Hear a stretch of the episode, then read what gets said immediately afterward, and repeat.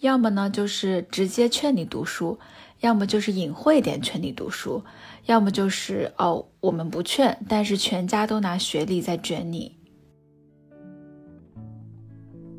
我所指、所想、所追求的那种所谓的快乐，可以被如何描述出来？我想要的是知道新的答案、新的知识，然后拥有新的体验，再看到新的自己。通过这个焦虑，才认识到我的潜意识里也有人是要工作的这个概念。工作不是一个人生命的必要，是可以自己选择去实现生命目的的一种手段。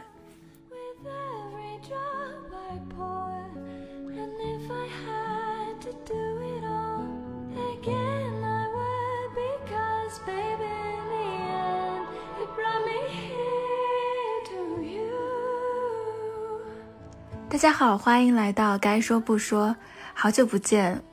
我是正在筹备变成第三人类的二狗，在没有更新的这一个半月里，二狗的生活发生了很多变化，但是呢，也终于有机会能够停下一直在高速旋转的齿轮，给自己放了个小长假，得到了非常彻底的休息，吃喝玩乐毫无压力，没有负担和焦虑，把时间都花在睡觉和娱乐上，然后。把时间没有负罪感的去花在一些新的尝试上面。在七月初，也就是我给自己放的这个长假之前，我离开了过去工作了一年多的公司，然后也阶段性的告别了职场（括号就是告别所有形式的职场内卷）。下一步对自己的打算就是脱产，申请攻读博士研究生。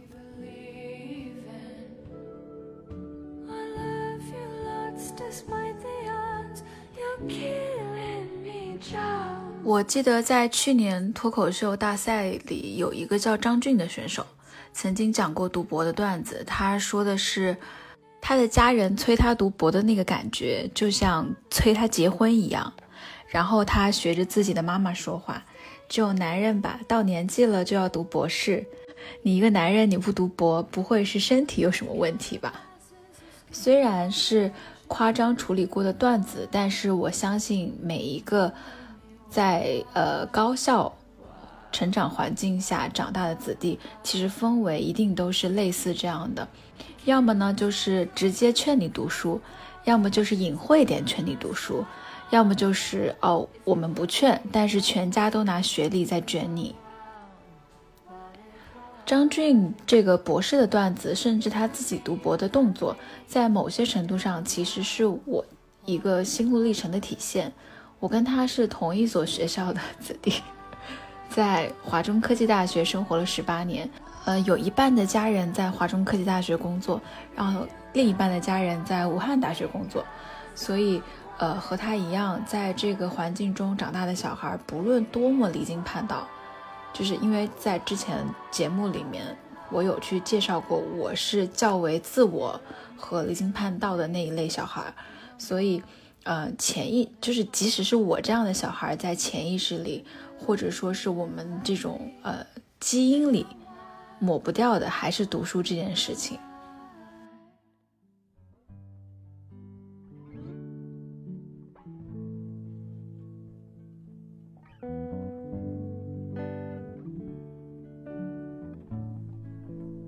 在最最最最最开始的时候。我是打算研究生毕业直接读博的，但是那会儿就是读研在国外浪了一年，说实话，当时的玩心很重，也就是呃，因为为了读就是更好的申请博士，所以我研究生选的是一个比较理论的专业，呃，另外修的一些专业也都是比较 critical 的，所以其实嗯吃了不少学习的苦。所以那个时候呢，就决定先工作，然后让自己休息休息。而且非常有意思的是，当时为了说服周围的人，就其实并没有人需要我说服，因为我的亲戚朋友从不干涉我的任何决定，主要是说服我自己。就是我还整理出了一套看起来逻辑自洽的理论，叫“先工作后学习是可逆的，先学习后工作是不可逆的”。解读起来就是，我先去工作几年，如果想继续回学校读书是相对容易实现的。但是如果我一直在读书，等读完了再想出来工作，会存在一个断层。这个可能是特殊对应我们这种 branding、marketing、media 这类比较 practical 和需要人脉积累的这样的岗位来说，就是可能会有一点道理，但是也就这么一点点的道理。然后当时拿这个借口好好的。唬住了自己，所以，所以从另外一个角度来看，呃，未来有一天会回去读书，或者说是工作累了就回去读书，这种心理暗示，在过去几年的职场的呃厮杀中，已经在我的内心根深蒂固了。这个念头就就就像是一个嗯自我慰藉和逃避焦虑的港口。在每次想逃避的档口，为了这个撤退计划收集资料、制定方案，所以当我真的感觉到哦，我累得不行了的时候，我就开始落实执行这条撤退机制。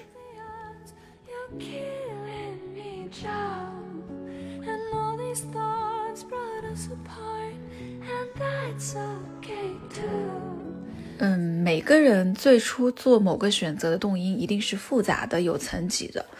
我曾经试着把影响我做这个决定的原因和想要达成的目的罗列下来。坦白的说，有很多，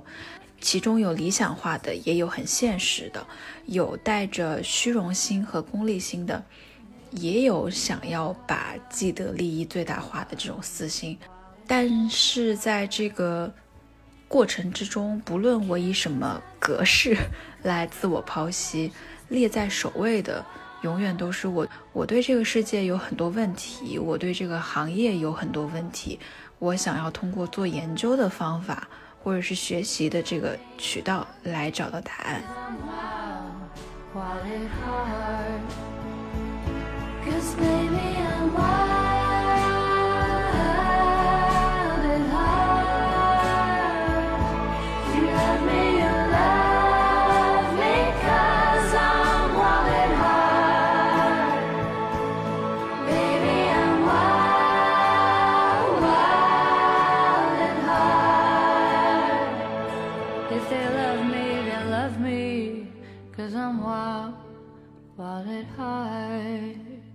为什么在最开头的自我介绍里面我说我是第三人类呢？这其实是一个很有年代感的、带有很强的歧视性的老梗。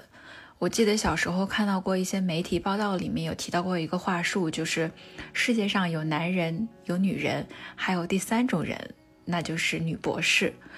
提到这个老梗，就不得不先挥个拳。就直到今天，我们依然能够从很多的综艺节目、自媒体，还有我们周围亲戚朋友的话语之间，感受到对女生搞学术的歧视，就还是会带有一些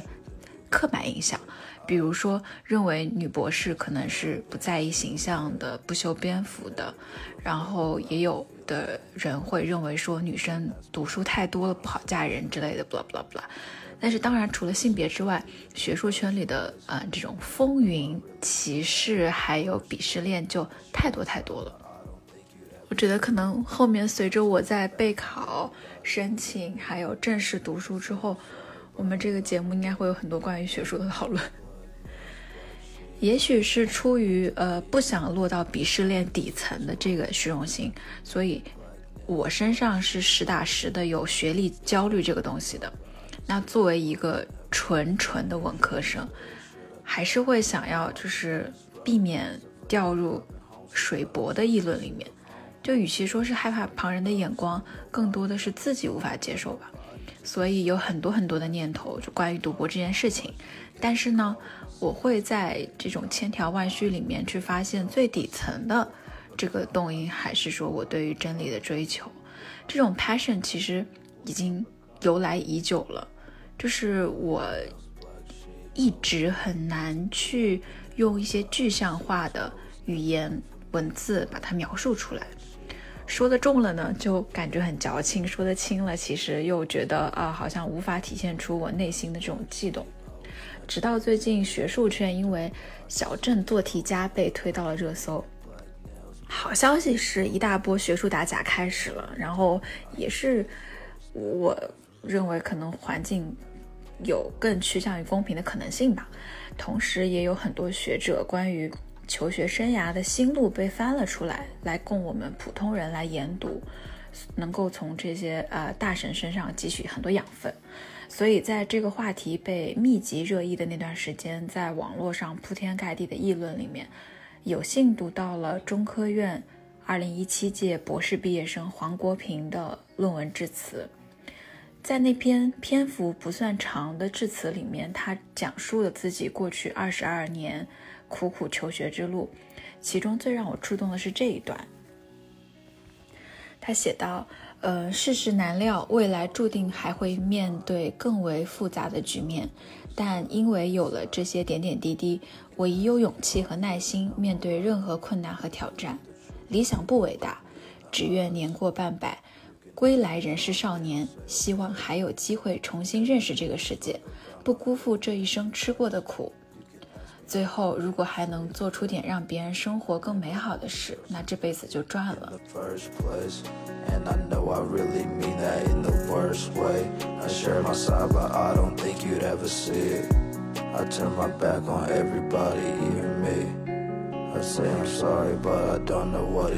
我相信，不论是哪种教育环境下成长的人，只要在求学求知的路上曾经有过挣扎和进步。都能对这段话感同身受。我还在工作的时候，常和别人聊天，就是提到说，对于呃新兴品牌还有创始人来说，如果想走创新的模式，去探索别人所不曾踏过的土地，那么信念感是非常重要的。现在想来，好像生活中的每件事都需要这种信念感。我前天刚刚追完张子枫、雷佳音主演的《天才基本法》这部剧，这个 IP 的原著我就非常的喜欢，作者文笔非常好。影视改编后呢，保留了很多原著中的金句。那我现在给自己的定位就是一个考生，作为一个考生来追剧，其实会蛮受鼓舞的。我边看都会边给我妈发消息说：“哦，我看完真的特别想好好读书。”然后有一个，嗯。就是在就是在众多的京剧里面，我相信有一个草莓世界老林的京剧是一定会被 quote 出来的，那就是坚定理想，伴随热情，然后在研究中找到快乐，矢志不渝。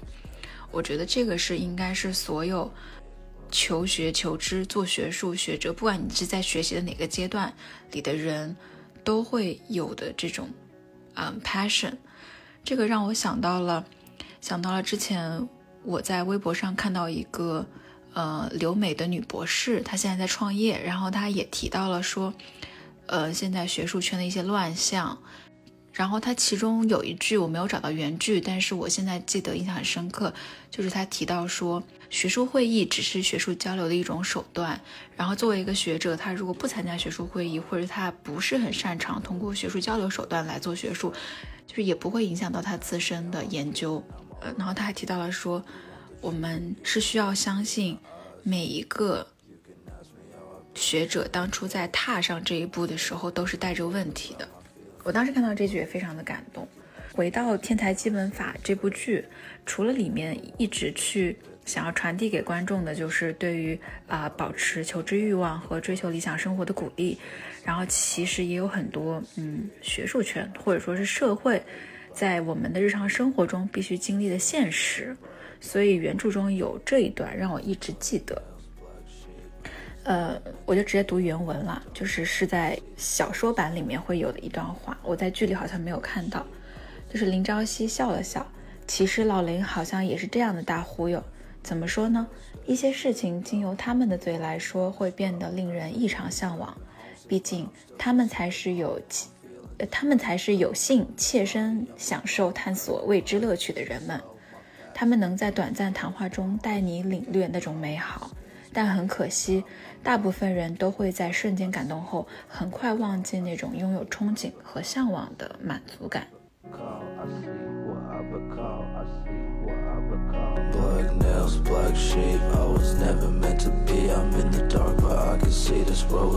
所以，我其实每每看到这种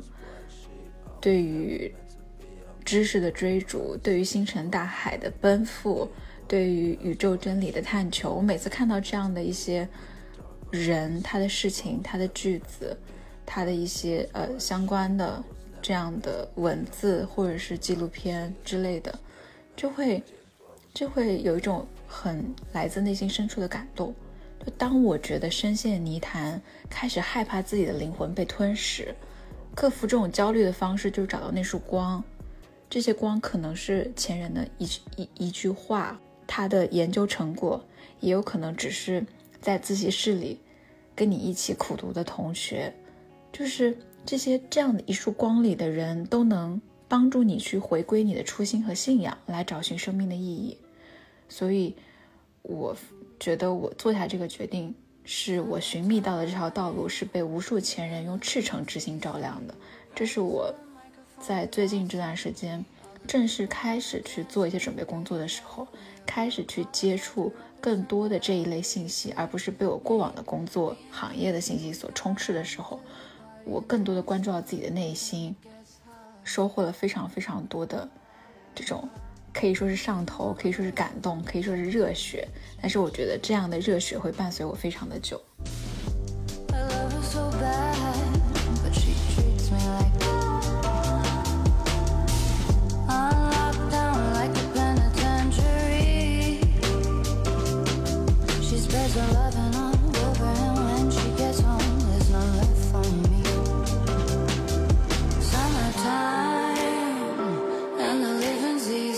我是在什么时候决定不上班的呢？其实继续读书的这个种子在我心里一直存在，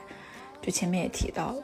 然后每一次对于嗯工作成长、职场环境或者职业发展感到迷茫、困顿、失意的时候，就每当这些时候或者有一些事情触动我的时候，可能我心里的这颗种子就会长大一点。当然，我具体做下脱产。攻读博士研究生的这个决定的场景也是可以被描述的，就是在四月中的某一天，那会儿上海还在隔离风控之中。我记得那天上午，我们在开一个横向 core team 的呃品牌策略会议，然后当其他同事们都在踊跃发言、积极畅想呃一些 something 的时候，我突然感觉到了一种非常强烈的空虚。虽然那场会议是我在主持。但是到后面的讨论细节已经无法进入我的思绪了。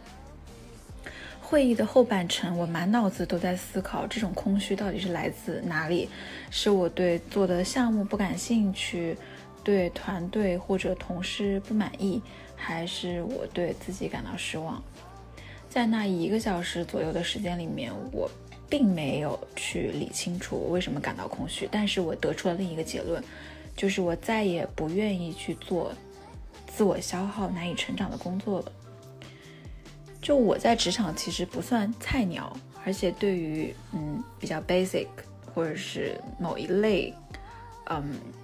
某一个行业或者某一类岗位的职场现实是非常了解的。所以有些所谓的理想跟创新，不过也是营销的手段，而我的职能只是将某一个赛道的既有成果复制并加以优化。运用到一条新的赛道里面，当然了，嗯，不能否认说这也是一种职业能力的体现，但是这种能力跟价值可以说是毫无关系。就是如果说我看重的是个人价值，而不是所谓的市场价值或者品牌价值，就这样的成果，我拿来面对我自己的内心，是无法向我自己苟同，这是我个人进步或成长的一种。所以那一整天的。整个下午我都无心工作，然后就是我躺在床上看着飘窗的方向，面对飘窗外面的太阳，真实的在发呆。然后发呆可能持续了有那么两到三个小时，在这个时间里面，我就去想，到底是什么能够让我感觉到快乐？比如，如果离开这家公司换一个品牌，我会不会开心？答案是不会。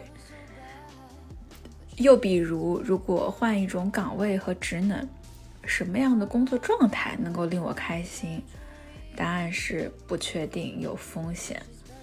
然后，比如我去学习，然后面对学术环境里的各种挑战，我能不能保持我我能不能确保自己是开心的？答案是不确定，但是风险没有那么高。然后最后一个问题是，如果我确定我不再去以现在的方式工作，那我的收入会骤减，我无法买我喜欢的包包，买一些呃，或者是去维持一些比较高消费甚至是奢侈消费的一些呃生活品质，我能不能接受？然后我的答案是能，非常确定我可以。所以在不断的。呃，这种追问之下，可能我的思路越来越清晰。然后我继续问自己，我所指、所想、所追求的那种所谓的快乐，可以被如何描述出来？然后呢，在这个刚刚那么多问题之后，我弄懂了，我需要的是一种新东西。这个东西它呃不是一种工作经验，也不是具体的项目成果。涉及到大家工作中常常看到的数字，对吧？然后也不是新的营销玩法和创意策划，我觉得就是可能对于很多人来说是一种驱动力，但是对于我来说不是。我想要的是知道新的答案、新的知识，然后拥有新的体验，再看到新的自己。这种新可能来自于前人，可能来自于周身环境，也可能来自于自我探索。可能听到这里哦，会。会有呃听众觉得我实属有些狭隘，也过于自我了，或者是过于钻钻牛角尖了。然后我刚刚描述的这些新的知识、新的答案、新的体验、新的自己，在职场环境中也能够获得，并且相比嗯工作稳定收入，或者是有一个明确目标，那求知更是一条漫漫长路。就是我相信有很多人听到这里会觉得我是不是因为对工作体验的失望，就在读书上投射了很多自己的意向。但是呢，嗯，我觉得个体的差异性不仅体现在理想上，也会体现在感知力上。对于快乐的阈值呢，本来就是不同的，难以衡量。我只是根据自身的成长和工作经验，在比较之下。选择了那个得到快乐概率较高的通道，或者是自我满足概率较高的通道。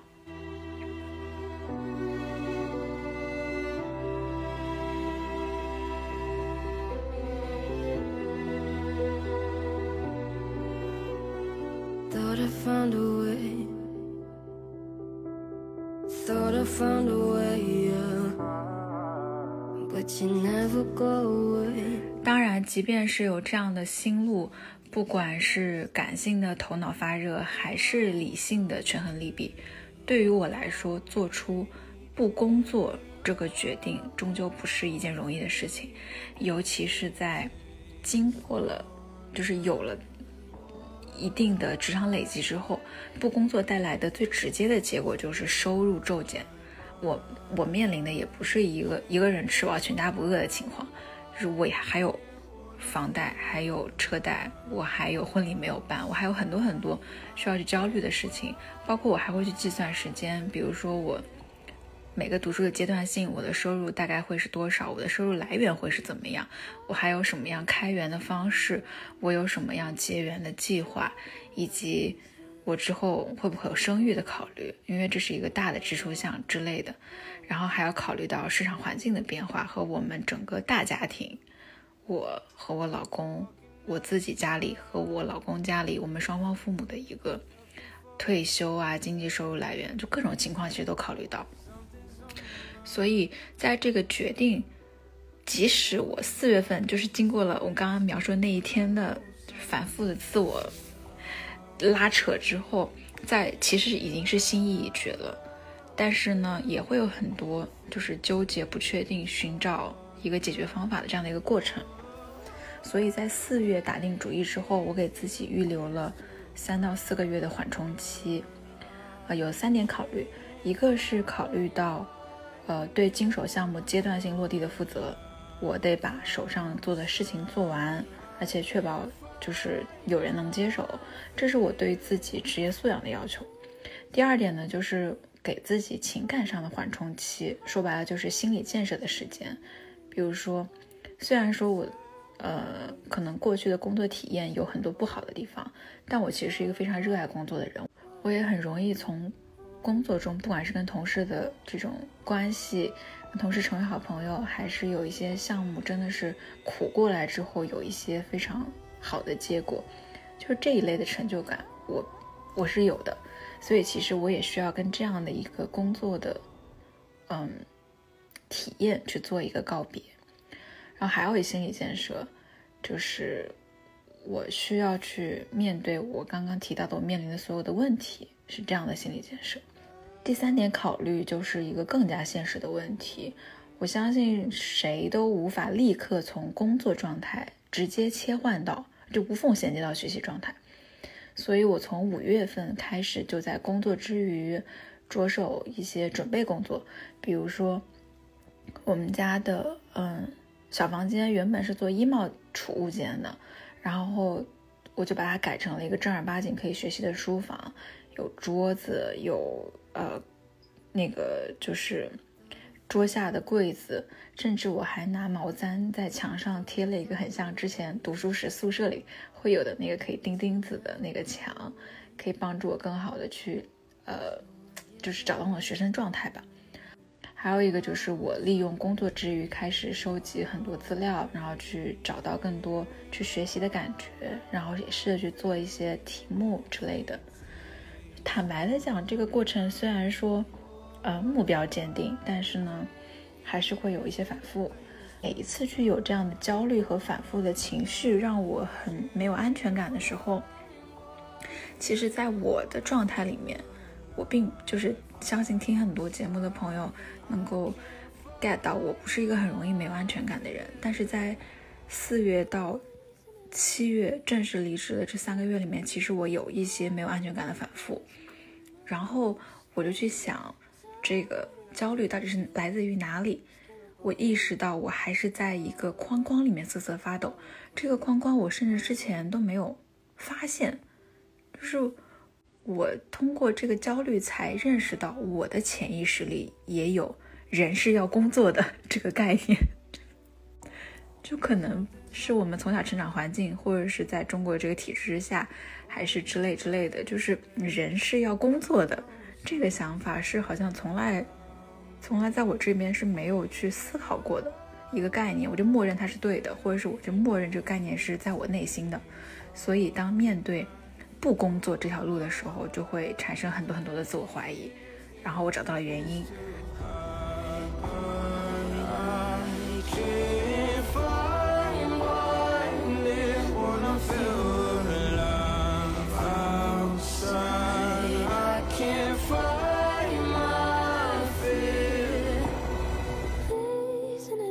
这种焦虑持续了大概两个月，到六月底的时候，我读到了，呃，著名作家、文学评论家杨照的一篇采访，真的就是醍醐灌顶。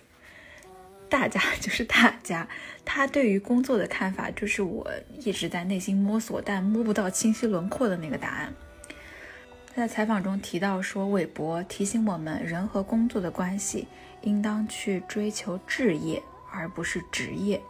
这里他给到置业的标注是 vocation，表示一种神圣的召唤。然后职业对应的单词是 profession，就是从 vocation 和 profession 里面你能感觉到它的差别。对于置业和职业的解读，他说的是，在一生当中，你的生命如果要活得有意义，那件非做不可的事，那就叫做置业。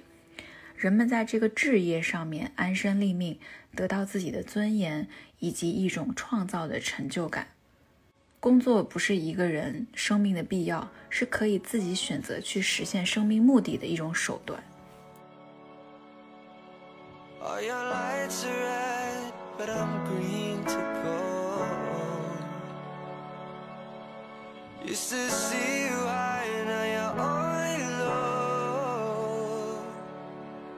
然后看到这段的时候，我还没有离职，我当时在。办公室里面就是热血沸腾，对着电脑狂抹眼泪，这种感觉很像我在年初跟一个就是准备攻读人类学专业的好朋友聊天的时候，他提到一种感觉，就是你在看到很久以前就已经有人把你的焦虑说得明明白白，就一点都不会孤独，不会无助。这就是我在杨照老师这篇采访中找到的感觉。我觉得这种感觉就是我想要去体验的快乐和想要去找到的答案。这期节目其实算是我的一个心路历程的分享，也算是我对自己剖析的一个自白，就聊了很多我对于工作和学习的想法。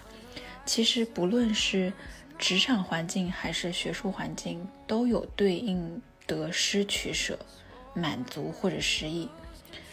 所以对于这两者的区别，我比较认同。复旦大学经济学院副教授蓝小欢的这条微博，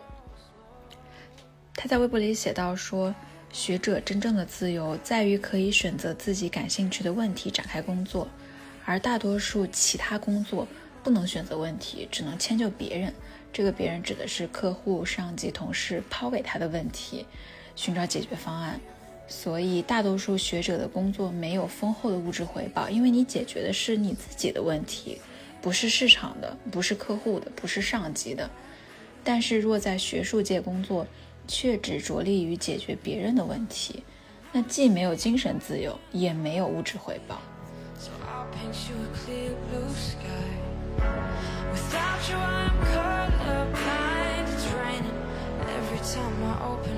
当然，不管是选择工作还是选择学习，都希望在听这期播客的你。能够跟随内心多多体验，去拥抱丰富多彩的人生，而不是单调的不断成功。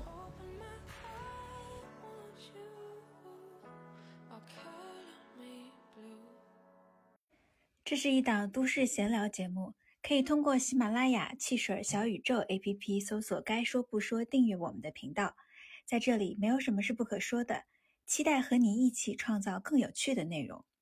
微信搜索 “Just Speak Out 零一”，添加“该说不说”的大喇叭，加入听友群，一起交流互动吧。